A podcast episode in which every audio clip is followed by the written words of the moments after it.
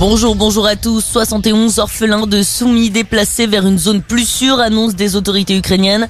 Les enfants qui étaient abrités dans un bunker depuis ces dernières semaines ont été évacués par des couloirs humanitaires d'après le gouverneur de la région sur son compte Facebook.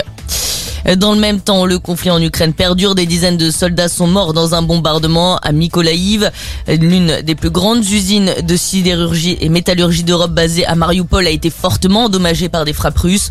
Moscou qui a déclaré hier avoir recours à des missiles hypersoniques. Ces missiles sont beaucoup plus rapides, précis et peuvent être manœuvrés à distance ils sont quasiment indétectables sur les radars, ce qui inquiète particulièrement l'Europe et les États-Unis.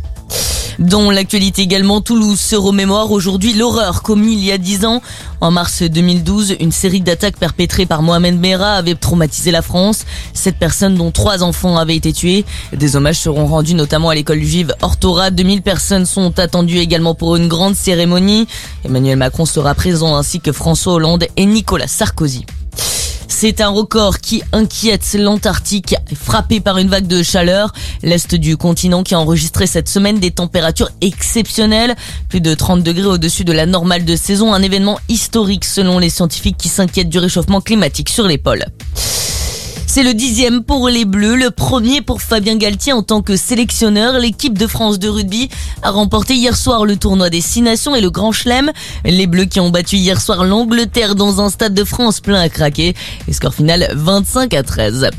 Et enfin, on termine avec le foot et la 29e journée de Ligue 1 et à retrouver 7 matchs à l'affiche ce dimanche, avec notamment le Paris Saint-Germain qui se déplace sur la pelouse de Monaco à 13h.